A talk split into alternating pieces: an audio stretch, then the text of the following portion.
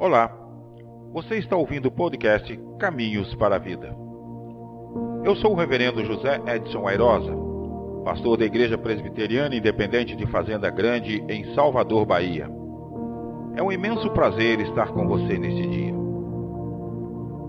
A população mundial, e principalmente a brasileira, tem passado por momentos bem difíceis, porque o cenário atual tem nos mostrado que existem uma série de crises que estão afligindo demasiadamente as pessoas.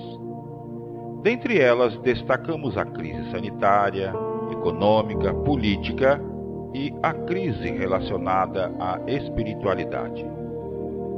Tudo isso tem, de certa forma, causado alguns transtornos, como, por exemplo, comprometendo a saúde emocional e mental. As pessoas estão cada vez mais tristes, demonstrando nos pequenos detalhes sentimento de raiva e agressividade. Além disso, temos um problema sério que está relacionado ao uso da automedicação e à utilização de drogas ilícitas.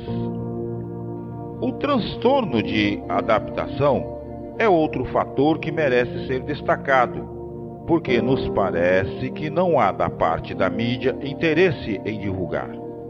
Estamos falando das populações fronteiriças que buscam ajuda em outras regiões e, infelizmente, não contam com um atendimento de qualidade e com solidariedade.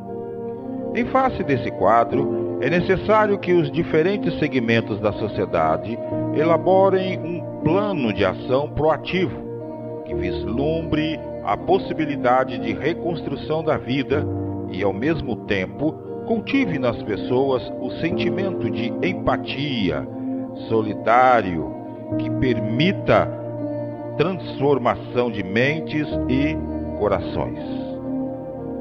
Essa tarefa exige humildade, porque ela interfere diretamente na formação no que tange à mudança de pensamentos individuais bem como os pensamentos coletivos.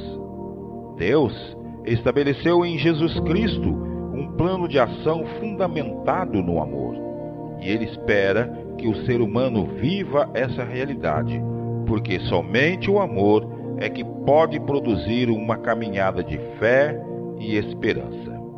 Este foi o nosso podcast de hoje. Deus te abençoe. Até a próxima.